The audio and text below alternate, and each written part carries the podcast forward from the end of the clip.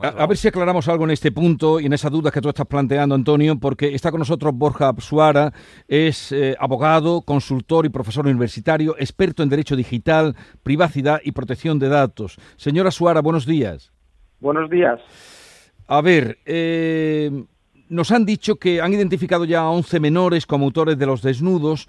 Parece ser que son tres exactamente los que, los que han hecho esta, estas fotos o este trucaje o los más implicados. Eh, si son menores de 14 años, eh, ¿qué pasa? Pues que no son imputables penalmente, aunque parece que hay alguno o algunos que ya habían cumplido los 14 años, pero en ese caso tampoco irían a la cárcel, porque solo se va a la cárcel a partir de los 18, sino que se aplicaría la responsabilidad penal de los menores, que son otro tipo de medidas, porque lo que se pretende es reeducarlos, no meterlos en la cárcel y arruinar su vida. ¿Pero qué quiere decir reeducarlos? Eh, ¿qué, se pues hace con ellos? según la ley de responsabilidad penal de los menores de edad, pues lo que se hace es por los trabajadores sociales junto con la familia y junto con, con la Administración de Justicia, pues se ve qué medidas son las más adecuadas. En los casos más graves, pues puede haber internamiento en centro de menores, ¿no? En una cárcel.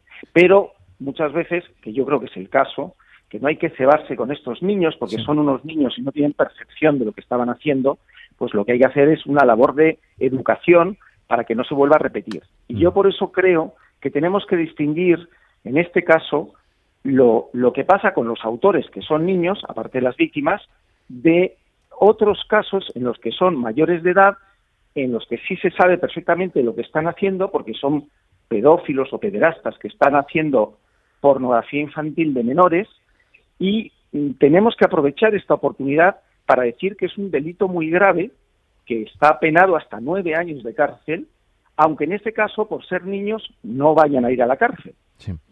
Pero los padres de las chicas que han sido objeto de, este trucaje y de estas imágenes eh, de desnudos, falsos desnudos, podrían ir, eh, porque a veces también mm, contra los padres de esos jóvenes. Eh, bueno, pues, a ver, lo que pueden hacer estos padres, pues yo creo que al final es un pueblo en el que todos se conocen y donde lo están pasando mal las, las primeras, las víctimas y sus familias, pero también lo están pasando mal los niños autores que no sabían lo que estaban haciendo y la familia de los niños, ¿no?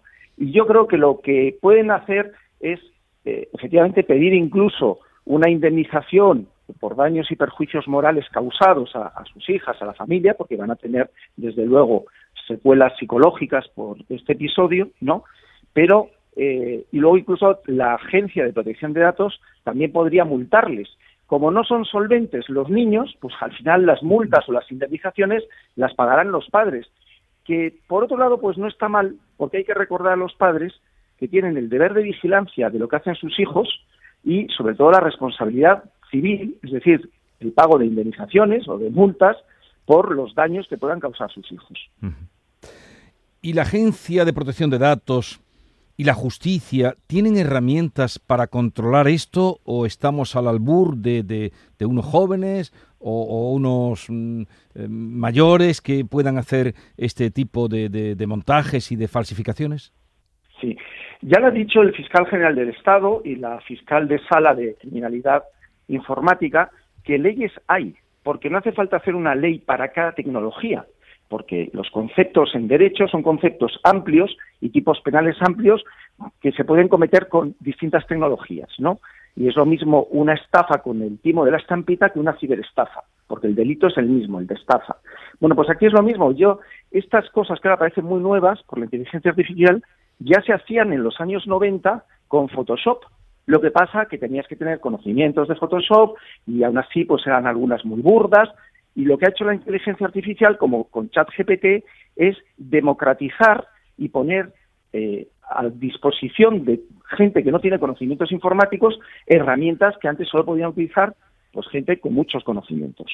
Pero el delito es el mismo y entonces lo que hay que hacer es perseguir los malos usos que se hagan, no la tecnología porque la inteligencia artificial eh, se puede usar para muchas cosas buenas y hay que tener la maldad humana la que se le ocurren malas ideas y malos usos. Pero eso ya es una cuestión de medios, no de regulación. Tenemos normas suficientes para perseguir estos comportamientos. Borja Suara, abogado, consultor y profesor universitario, experto en Derecho Digital. Gracias por haber estado con nosotros. Un saludo y buenos días. Buenos días.